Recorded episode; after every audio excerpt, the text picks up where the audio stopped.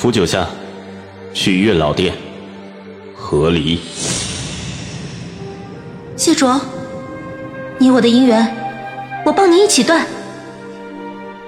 回到过去，找回当初爱上彼此的初衷。欢迎您收听精品仙侠剧《和离》，演播：一颗小青藤，司徒小魏，后期制作：咕咚。第十七集。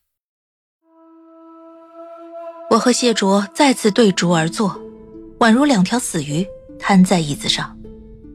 夏夏今天带谢卓去干了什么？看着他的表情，我连问都懒得问了。这样下去没有头的。我坐直身子，已经不知道第几次重振旗鼓了。但谢卓没有，他靠在椅子上，神情呆滞，不知道在想些什么。我在谢卓摆满小玩意儿的桌子上，找了个空处敲了敲。哎，你振作一点，你这样不行啊！这姻缘还斩不斩了？这句话点亮了谢卓的眼睛，他也坐直了身子，回视我，斩钉截铁地说：“斩。”还有斗志，很好。明天。破天荒的，谢卓先开了口，他给我出主意。你缠着他讲故事，哎，没用的。我摆摆手打断他，他不会因为我打扰他休息而生气。提到这个，我倒有了点火气。我说：“你到底了解不了解你自己啊？你怎么会生气？你心里一点数都没有吗？你是尊佛吗？”谢卓一如既往的忽视我的抱怨，让他给你讲，多新鲜。谢卓让过去的谢卓给我讲故事，并且认为这件事情会惹他自己生气。你确定吗？我怀疑他。你这生气的点儿是不是太刁钻了一些？难道你说话会痛？谢卓唇角微抿，他没有废话。试试。我摇头，心里认定谢卓并不了解他自己。这种荒谬的办法也亏他想得出来。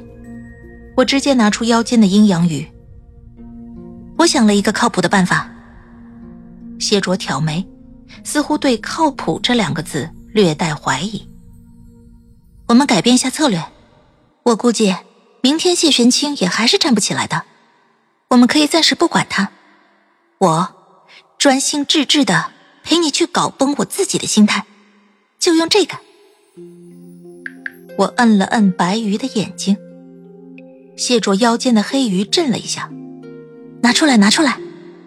我指挥他，我给你改改。我开始捣鼓起手里的小玩意儿。这个呢，本来只能通话，但你是个不爱说话的，给你等于浪费。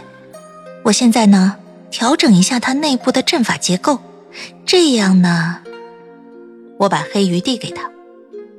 那这鱼眼睛就可以帮我看到你身边的情况了，然后会实时传送到我这边来。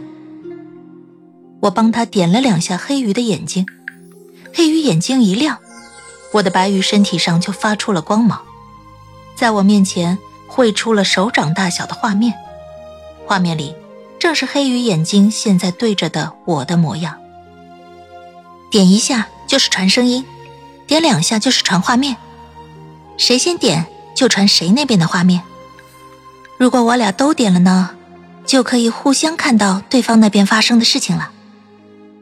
我解说完毕，得意洋洋的看着谢卓。怎么样？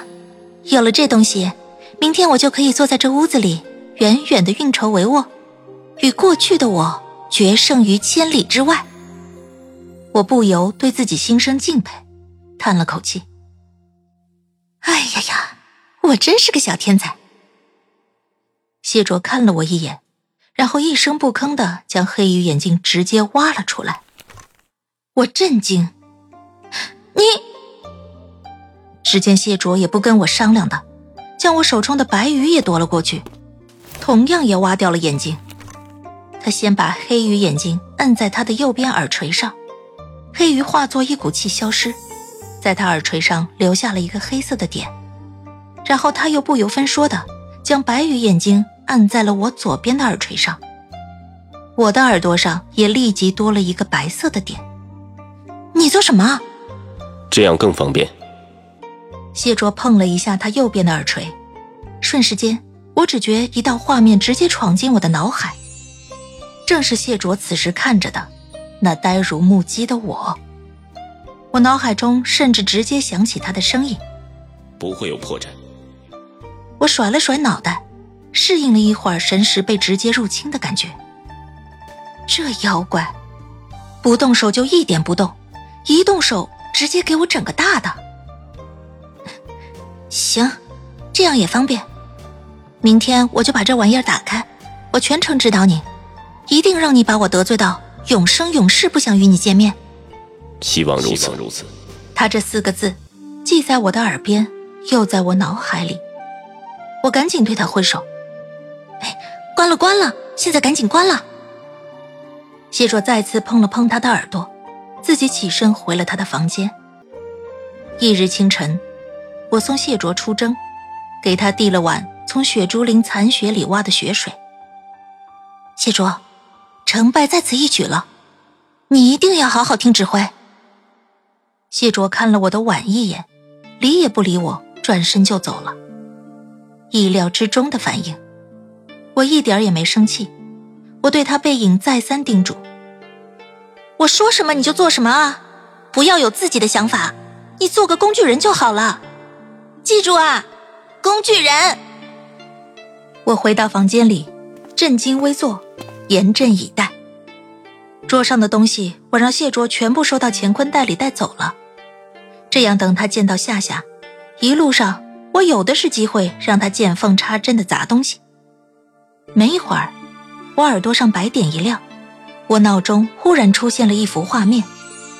画面中没有谢卓，只有五百年前的我。从谢卓的视角看，我好像有点过于矮了。平时看惯了比我高一个头的谢卓。没觉得有什么，没想到从他的视角看，矮一个头竟然这么令人有保护欲。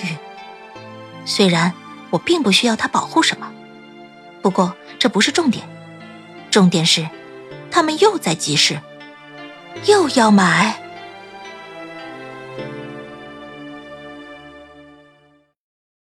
亲爱的听众朋友，本集已播讲完毕，感谢您的收听。欢迎订阅，我们精彩继续。